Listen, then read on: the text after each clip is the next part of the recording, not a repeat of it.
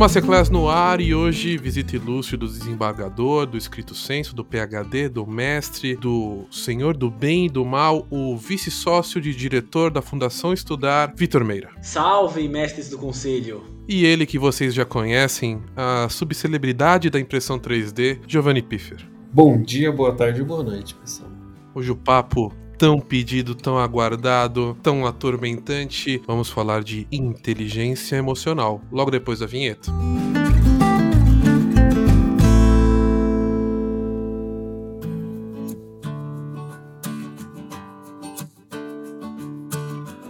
Uma emoção te faz agir pelo que é certo. E se você fosse totalmente tipo um Spock, não tem emoções, é só racional, você não agiria e não necessariamente o racional é o bem, né? E sempre, sempre tem isso. O racional é bom e o emocional é ruim. Tá cheio de político filha da puta sendo racional e enfim. Acho que essa é uma questão, putz, meu, é, que emoções elas às vezes podem ajudar a gente a tomar até uma melhor decisão, mas também que, que a emoção é uma coisa muito que, que tá na nossa origem evolutiva ali, que o Darwin falava, né, de origem das espécies ali, do seleção natural. Ela é uma herança que a gente ganhou necessária para a evolução, entendeu? Tem até uma superstição que eu tenho que tem a ver com hábitos evolutivos, ou não, ou só sou eu romantizando sobre as minhas próprias loucuras. Normal. Que é o seguinte: eu nunca durmo com a cabeça virada para a porta. Vixe. A porta de saída do cômodo. Esse é tanta. Você entendeu? Uhum. Entendeu? Pô, é, a minha posição, seja eu tô dormindo no sofá ou numa cama, minha cabeça ela não pode estar tá virada, apontada para a porta de saída. Eu tenho isso porque uma, uma vez eu ouvi sobre isso e falou que, sei lá, trazia mau agouro, qualquer coisa assim. E aí um dado dia eu dormi e nesse no dia seguinte uma amiga da minha avó faleceu. E aquilo me marcou. Eu criança, me marcou. E depois a gente pode até falar sobre essas emoções negativas e positivas, porque que as negativas acabam às vezes marcando mais, né? E aí depois eu fui ver um pouquinho de onde veio essa, essa ciranda aí, e faz sentido. Você tá numa caverna, você prefere dormir com a cabeça apontada pro, pro buraco, vai vir alguém vai, vai te atacar e você não vai ter tempo de reação, ou você prefere estar tá mais resguardado, com a cabeça virada para uma parede, e ao abrir os olhos você já vai ter mais tempo de reação para se proteger. Então é uma, uma superstição darwiniana. Olha que bonito. Você foi no ponto aí. Tem uma série no Netflix, é uma série das emoções mesmo, e ele diz, né, que lá atrás precisava ter algum estímulo pra gente lutar ou fugir encarar ali toda o ambiente selvagem e dinâmico que a gente estava submetido, se a gente não tivesse isso, provavelmente um ataque de um bicho selvagem ia acabar com a gente, entendeu? O fato é que o tempo passou e a gente herdou todas essas reações, tudo isso que a gente a gente vai falar mais um pouquinho mais pra frente, mas toda, todo esse aparato físico, químico e biológico que, as, que a emoção descarrega na gente, ela acontece em um contexto que eventualmente não deveria acontecer. Talvez a gente tenha ameaças do nosso chefe querendo arrancar nossa cabeça. E aí a gente vai ter a mesma reação. Um abraço pro nosso chefe. Um abraço, exato. Que os hábitos são outros hoje. Né? Sim, no passado, isso é, talvez pudesse ser crucial para você sobreviver. Mas eu vou continuar dormindo com a cabeça pra parede.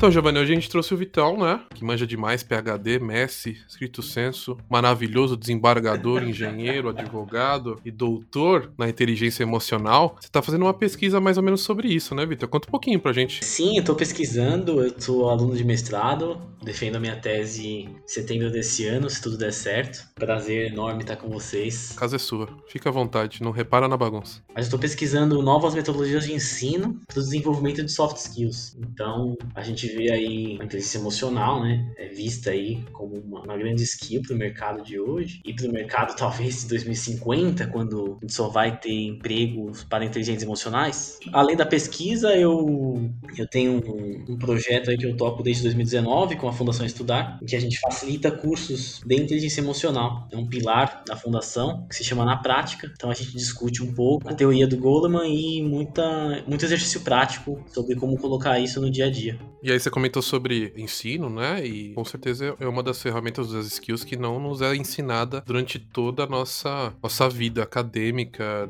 fundamental e média. Pelo contrário, né? Quando você vai pra acadêmica, você vai pra universidade, eles te destroem emocionalmente. Né?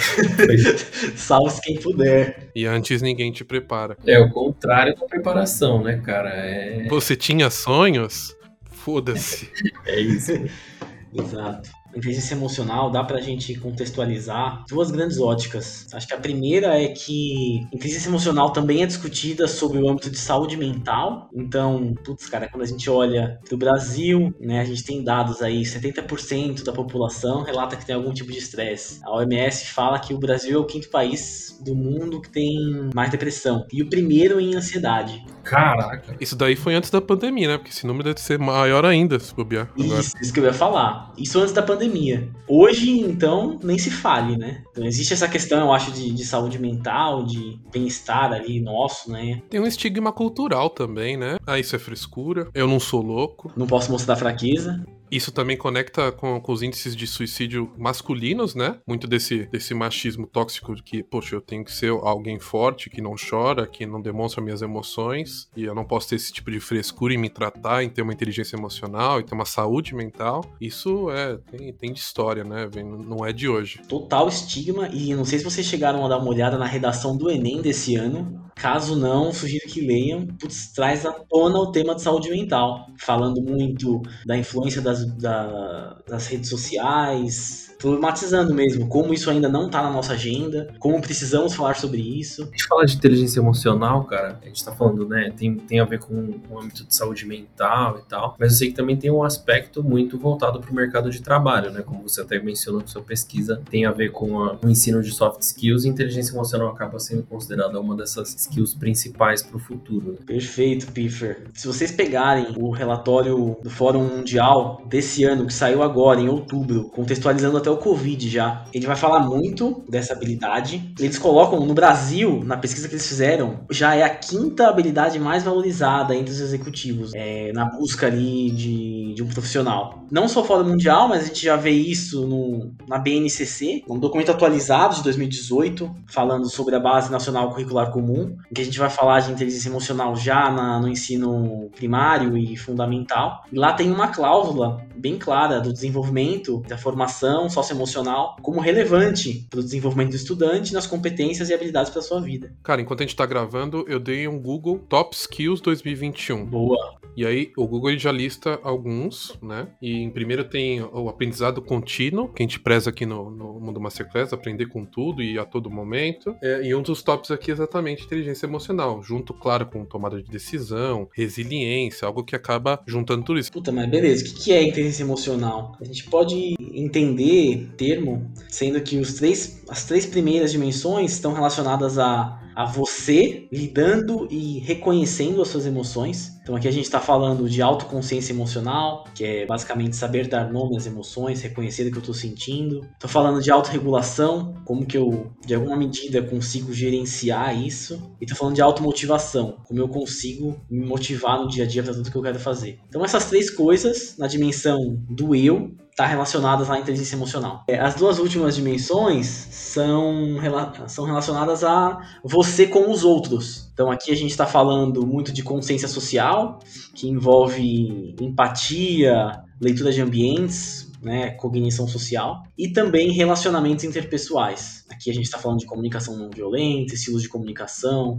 vulnerabilidade. Existem vários autores e várias linhas de pesquisa que tratam cada um desses temas. Tudo isso, no fundo, está relacionado, né, com ter inteligência emocional. E aí, o papa da inteligência emocional é o Daniel Goleman. Isso. Esse cara, ele ele foi quem popularizou, na verdade, esse, esse termo inteligência emocional. Mas assim, independente de se tá na hype ou não, eu acredito muito que é algo que precisa ser discutido. Tanto como na, na ótica de saúde mental, quanto na ótica de habilidade valorizada no mercado. A gente podia fazer um, um exercício, né? Sim, Eu tava discutindo hoje, até com um colega de trabalho, é, ele vai saber que é com ele, e aí a gente tava falando sobre como às vezes acontecem algumas coisas muito relacionadas com a grama do vizinho, sabe? E que do nada mudam a nossa percepção, nossa motivação, o nosso humor como um todo, né? O principal, e aí vocês vão dar razão pra mim, quando você descobre o salário de alguém.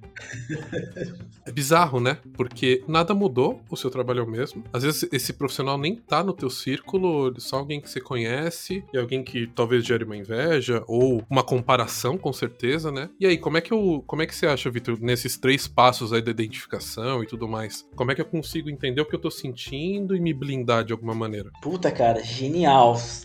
Coincidentemente, eu também estava falando com um amigo meu. E ele mandou uma mensagem que eu lembro até hoje, que foi justamente o que você falou. Nada muda, é, só que às vezes o nosso bem-estar, nosso alto astral, nossa motivação tá lá para cima, tá lá para baixo. E aí, o primeiro exercício investigativo aqui quando a gente tá falando de emoção, meio que um mantra, o primeiro passo de tudo nessa trilha é você entrar na sua jornada de autoconhecimento. É, o que, que significa entrar na jornada de autoconhecimento? O primeiro, a primeira dimensão, a autoconsciência, ela diz, ela pode ser quebrada de duas formas, tá? A primeira é alfabetização emocional. Então a gente precisa começar a entender melhor um pouco a nomenclatura do que a gente está sentindo. Dá nome às emoções mesmo, né? Dá nome aos bois. Isso, dar nome aos bois. E isso parece uma coisa besta, é, mas a gente fica até espantado às vezes de ver como isso não está presente no nosso dia a dia, seja na nossa, desde a nossa formação lá do ensino fundamental até o quanto a gente fala isso no dia a dia. Porque tem um, um estudioso chamado Paul Ekman, não sei se vocês já ouviram falar dele, ele criou uma coisa chamada Atlas das Emoções. Super recomendo você dar um Google aí, Atlas das Emoções, ou Ekman, vai aparecer um site dele. Ele é um cara que está estudando de forma profunda quais são as emoções primárias né? O que significa isso? Significa que toda a nossa, nossa emoção, na verdade, tudo que a gente sente, na verdade, vem de cinco emoções principais. Como se fosse um espectro de cores, né? E aí todas as outras emoções derivam dessas cinco principais. Exatamente isso. E qual, qual vocês acham aí que são as cinco? Tem ideia? Ah, tem que estar. Tá, tem, se fossem sete, eu ia falar os pecados capitais. uh, eu, vou, eu, eu, eu sei a resposta, mas por um motivo esdrúxulo, como tudo na minha vida. É, você sabe, Giovanni? Não, mas eu fiquei curioso pelo motivo esdrúxulo agora. O motivo esdrúxulo é o filme Divertidamente da Pixar. Isso. São as cinco emoções Puta básicas. Merda. Matou. Olha, você sabe quem deu, quem deu consultoria para esse filme? É o homem? É ele? É o Paul Ekman, sim. Raimundo Nonato. Exatamente. Mas, cara, eu lembro de alguma coisa de quando eu vi a referência dele em relação ao filme, de que no, na teoria dele tinha mais do que os cinco, e que lá tinha sido simplificado. É algo assim mesmo? Óbvio que não, não existe ainda um consenso na, na comunidade científica de quantas emoções existem, mas o Paul Ekman, ele é uma boa referência aqui pra gente. O que, que, que, que ele fala? Ele fala assim, ó, você vai ter uma... você vai ter cinco emoções basais que se chama raiva, medo, desgosto, tristeza e alegria. Então, dentro de cada guarda-chuva desses, você vai ter várias, várias emoções menores. E aí a grande discussão, putz, o Paul tá certo? O que, que os outros falam? A discussão é se de fato existem cinco, existem três e quantas é, emoções e sentimentos estão dentro desses espectros, né? Então, eu vou dar um exemplo para vocês aqui. Se você olha no site dele tem, tá? Todo esse espectro, é legal dar uma navegada. Se você olha, por exemplo, o medo. O medo, ele é uma, é uma, é uma, é uma emoção basal que você tem. Que você começa numa, numa menor intensidade, com receio. Então, putz, cara, tô com o pé atrás ali, não tô muito seguro. Antes de gravar podcast, tava com um pouco de receio. Falando de inteligência emocional. Dor, dor de barriga é somatização que chama. É isso. Então, assim, puta, um pouco de receio. Aí vai aumentando a intensidade no atlas das emoções. Dentro do medo ainda, você tá num, num grau de nervosismo. Aumentou um pouquinho mais, você tá num grau de ansiedade. Aumentou um pouquinho mais, você tá num grau de temor. Aumentou um pouquinho mais, você tá num grau de desespero. Aumentou, você tá num pânico. Aumentou, você tá num horror. Aumentou mais ainda, está aterrorizado. Todas essas palavras que eu falei, elas são um instrumento para a gente conhecê-las e ajudar justamente nessa identificação da autoconsciência. O que, que eu estou sentindo? Então, putz, medo, mas o que, que é exatamente? Receio, nervosismo, ansiedade? Qual nível? Exatamente. Então eu diria que esse é, esse é o primeiro passo, é você é, primeiro conhecer que existe uma série de, de, coisas intermediárias e você investigar e escrever. Essa é uma recomendação que o pessoal faz, que o pessoal diz bastante. Meu, escreve o que está sentindo no papel. Sei lá, você tá passando por um momento difícil no trabalho, ou alguma coisa na sua vida pessoal que tá acontecendo, você tá confuso, você não, não tá conseguindo organizar suas ideias. Um primeiro passo poderia ser esse: você parar e tentar escrever o que, que você tá sentindo. Isso, exatamente. Você escrever realmente o que você tá sentindo. E é legal você olhar o Atlas, porque você vai ver, às vezes, palavras que não estão no nosso vocabulário, mas que pode ser uma uma coisa que você nem sabia, que você está sentindo aquilo exatamente, não uma tristeza. Você granulariza mais o que você está sentindo, fica mais, fica mais cristalino. E uma coisa que eu acho legal de inteligência emocional é que é igual escovar o dente. Você começa uma época da sua vida e você nunca vai parar. Quer dizer o seguinte, essa investigação sobre é, essas cinco dimensões que a gente falou da inteligência emocional é um exercício constante. Não chega um momento que você fala, meu, então terminei, já tenho essa habilidade. Já concluí inteligência emocional, não é bem assim. É. é, tentar algum tipo de consistência, né? Não, só não vai valer você ficar um mês sem escovar os dentes e depois você vai querer passar dois dias bochechando Listerine que acho que vai estar tá tudo ok, né?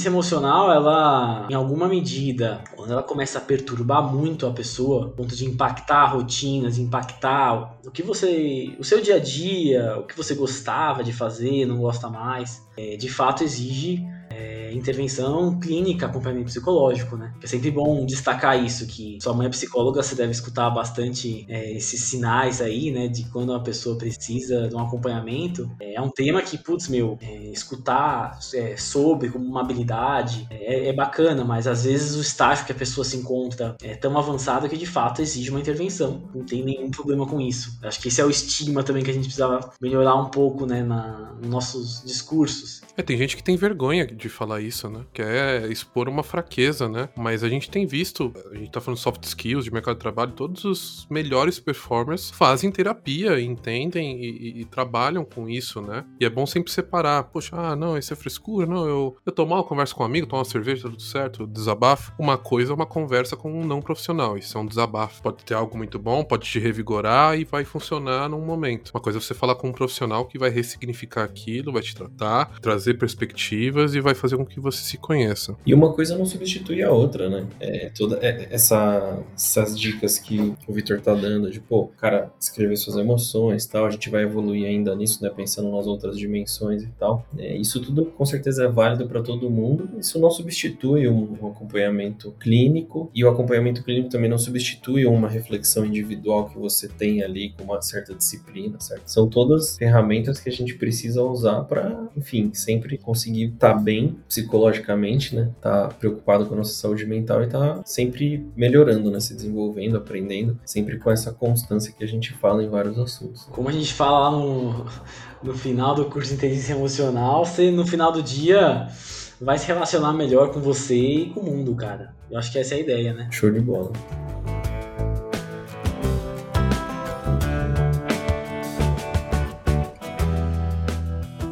Tem uma segunda dimensão que eu não falei, da autoconsciência emocional, é, ainda na sua pergunta, Ana, que são é, os episódios emocionais. Então a gente falou, putz, saber dar nome, falamos do Paul Ekman, mas tem uma questão também é, do episódio emocional que entende é, a nossa emoção e as nossas respostas como uma linha do tempo. É, então, basicamente, a recomendação é acompanhar os nossos episódios emocionais. O que significa isso? Acompanhar um episódio emocional. O episódio emocional ele pode ser definido por um gatilho um gatilho, ele vai gerar uma emoção. Essa emoção, ela de fato vai fazer com que você tenha mudanças físicas, mudanças mentais no seu organismo. Então, você vai às vezes mudar o tom de voz, vai estar tá suando, vai estar tá com a pupila dilatada. Isso a gente não falou, mas acho que é legal falar. A emoção, é a característica central dela é que é uma, a gente consegue ver na pessoa os elementos que mostram que ela está emocionada, seja positivamente ou negativamente. E aí remete toda a história da evolução lá de Darwin que a gente falou lá atrás. É, então você tem esse gatilho que dispara essa emoção, que a gente chama esse período aqui de experiência. E aí tem, é, depois disso, a resposta, construtiva ou destrutiva, que é justamente o que, que você vai fazer. Você vai mandar aquele e-mail super mal educado. Rasgando. Caraca, eu já escrevi Rasgando. vários. Eu já escrevi vários e apaguei cinco minutos depois. Esse é um exercício de, de journaling, de botar no papel, mesmo seja o e-mail respirar. É um ótimo exercício, cara. É um ótimo exercício. Olhar pro IPTU. Olhar pro IPTU. Vale a pena, né? É isso mesmo. Você falou uma, uma, palavra, uma expressão que eu ia falar um negócio que tá na boca do povo. Vou declarar que eu tenho 50 anos de idade. é, que, que, todo mundo fala, só que tem um estigma, uma conotação meio que negativa, né? Que é gatilho. Boa! Tudo é deu gatilho, deu gatilho, deu gatilho. E é sempre falando sobre algo ruim. Isso talvez seja uma desinformação de inteligência emocional, né? Porque numa questão de hábito, né? O poder do hábito fala disso também um pouco. Hábitos atômicos e tudo mais. Como construir gatilhos que fazem com que você tenha bons hábitos. E... Hábitos atômicos é bom, né, cara? James Clear. É, eu concordo com você. É, e realmente, o gatilho, ele é entendido a partir de três elementos, né? É a combinação de um evento, então aqui a gente está descrevendo a situação que a gente está, a pessoa, lugar, imagem que a gente está vivendo ali na hora. Existe o pré-evento, que são coisas ou circunstâncias que podem de alguma forma influenciar a forma como a gente vai desencadear esse gatilho, e as memórias emocionais, que são poucas respostas, né, que a gente já tem ali no nosso, no nosso HD bem tua experiência, né? Seu filtro, né? Cada um tem um filtro. Essas memórias emocionais seriam quase como é, respostas, entre aspas, automáticas que a gente já processou anteriormente a estímulos semelhantes. E aí, quando a gente recebe o mesmo estímulo, a gente já responde de forma mais rápida. Isso, exatamente isso. Cara, isso, isso pode ser bom e ruim, né? pode ser positivo e negativo, dependendo do tipo de é, experiências ou traumas que a gente já teve com situações, né? Sim, eu tenho um exemplo clássico em casa aqui. O meu pai não gosta muito de, de festas de final de ano, né? feriados e enfim. E aí eles acabam brigando muito, meu pai e minha mãe, uma discussão, né? De reunir família e não reunir família. Isso é uma coisa que quando rola essa discussão, eu já fico puto da vida porque eu já vi isso a vida inteira. então, todo Natal, essa memória emocional já tá ali, entendeu? Embutida putz, Natal, cara, eu já, eu já sei que vai dar pau. Eu, eu, já tenho uma propensão absurda de ter uma resposta negativa se eu não gerenciar bem essa minha memória emocional lá atrás. Entendeu? É muito importante pra gente refletir sobre, cara, os infinitos pequenos traumas, né? Não sei se, a palavra trauma descreve bem, mas é que eu pensei nesse momento. Que, que é o, o, caso que você explicou, né? Não é um, um, trauma estrito senso que você falou, mas de certa forma é algo que te marcou, né? É importante a gente refletir sobre essas coisas. Né? Seja na, na esfera familiar, aqui foi o exemplo que eu dei, mas, por exemplo, um exercício que a gente faz também lá no no curso da Fundação Estudar é fazer um mapeamento desse episódio. Então, pensem aí, fica até um exercício para quem tá, quem tá escutando, para vocês também. Peguem um momento aí que vocês deram uma pistolada aí e acharam que mandaram mal e tenta, cara, tenta resgatar qual foi o evento, descreve um pouco o que, que você estava fazendo, com quem você estava, se for no mundo do trabalho, vai, se você estava fazendo alguma atividade que você não, não gostava, enfim, tenta descrever isso. Depois, no pré-evento, tenta ver se alguma coisa anterior a isso pode ter influenciado. O que, eu estou querendo dizer? Um bom exemplo para mim de pré-evento, é, como circunstância aqui, é a fome. Putz, cara, é um, contribui muito assim para você, cara, realmente agir sem, sem pensar muito.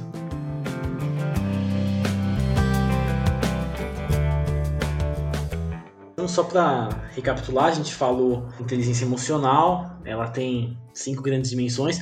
Obviamente que não é a única forma de entender esse tema, né? Acho que é legal também dizer isso, mas para efeitos didáticos, talvez o Goleman tenha, tenha ido bem aqui. É, a segunda dimensão, então falamos de autoconsciência, a segunda dimensão, autorregulação. Aqui, na verdade, a gente está falando de mecanismos que vão fazer com que a gente consiga, em alguma medida, eu friso em alguma medida porque esse negócio de emoção tá chipado na nossa origem, entendeu? Assim, você tá dando umas dicas que são muito valiosas, cara. Escrever, pensar sobre, refletir sobre momentos parecidos que aconteceram, mas não adianta achar que a gente vai controlar tudo, né, cara? Lá no fundo a gente continua sendo primal. Primal, como a gente falou lá no comecinho. Então, aqui, dentro desse, desse, desse capítulo de autorregulação, na Fundação Estudar a gente fala muito de, de, reação emocional, um pouco de autocompaixão. Aqui também é um tema muito legal, que uma palavrinha parece simples o conceito, mas, putz, cara, tem muito a ver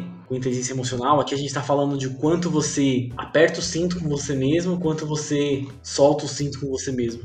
Né, quanto você se cobra, entender isso como uma escolha sua, eu acho que isso é isso que é talvez uma grande sacada não terceirizar essa responsabilidade. Né? Isso, exatamente. E é, atenção plena, que, putz, cara, hoje em dia eu acho que. Eu tenho uma, uma coisa, acho que é mais minha agora, de que esse negócio de atenção plena, cara, também dá pra falar de mindfulness. Eu acho que é um negócio meu, tá na hype, tá pra caramba. Mas de verdade, cara, eu acho que quem conseguir dominar isso aqui, cara, eu acho que vai ter uma vantagem lá na frente, viu? Eu, eu, é o atenção plena, o mindfulness, e quem domina é o famoso pica blindada.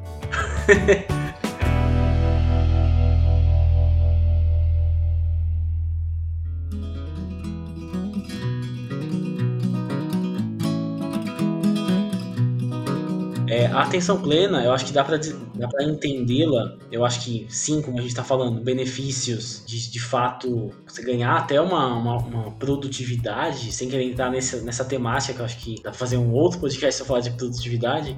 A frase que a gente coloca na, no curso da Estudar aqui, vou até ler. Atenção plena. Método de treinamento mental de observação do presente sem nenhum julgamento. Permite que você capte os padrões dos pensamentos negativos, provocando mudanças de longo prazo no estado de, humor e bem-estar. Então, além dessa questão do trabalho, que eu acho que dá para entrar assim, a atenção plena, tipo, no nosso dia a dia, sabe? Pensa um, um exercício que eu sempre faço. Se, se minha, minha mente fosse capaz de. Meu pensamento tá escrito num papel, né? Conseguindo entender? Se tudo que eu tô pensando estivesse sendo escrito numa folha. Pega os momentos, sei lá, que você tá tomando café da manhã, que você tá tomando banho, que você tá indo pro trabalho. Qual é o texto que ia estar tá escrito nessas suas jornadas? O que, que você ia estar tá pensando? Olha o horário, hein, Giovanni? Olha o horário, viu? O podcast é ouvido em qualquer hora, né? Porque a gente tá gravando de noite.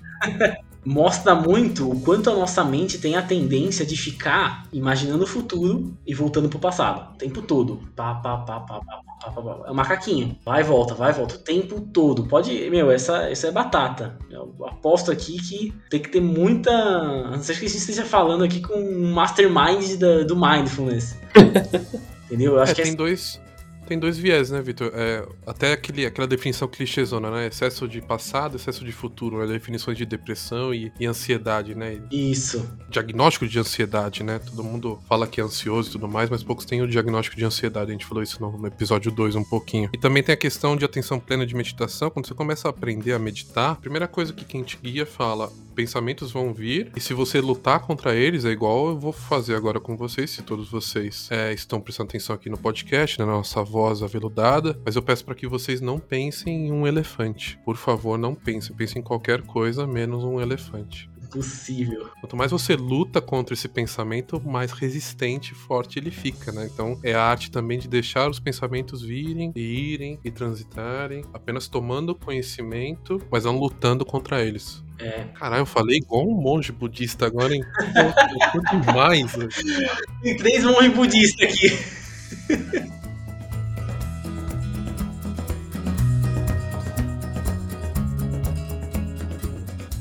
até uma boa deixa aí pra gente fechar o papo de hoje com o, já o convite para um próximo, né, cara? Porque tem muita coisa pra gente discutir ainda nesse tema de, de inteligência emocional. Porra, demais, cara. Demais, demais. Tô amarradaço. Não, tema bem, bem maneiro, super, super top aí falar que no fundo é conhecer você, né? É conhecer um pouco, cara, quais são os contextos que te deixam mais, mais desconfortável, mais confortável, conhecer os seus eventos, seus gatilhos, saber que, cara, é impossível você conseguir estar tá blindado a tudo que você está exposto. Realmente, esse exercício diário aí de ir trabalhando, cara, seja escrevendo as emoções, seja mapeando o, o episódio, é, putz, cara, acho que é bem importante essa prática. E assim, autorregulação, automotivação, a gente não, não fala não, não, explorou muito aqui, mas assim, tá totalmente ligado ao eu. E depois disso, quando a gente é, explorou bastante já a gente, as nossas perspectivas, as nossas emoções, a gente consegue olhar para fora, né? A gente consegue olhar para o outro, a gente consegue tomar as é, ações mais direcionadas, mais conscientes, a partir do momento que você você está se conhecendo um pouco melhor. É o conceito do mundo masterclass, cara. Tem um monte de coisa aí pra gente explorar e aprender. Que lindo. Vamos juntos.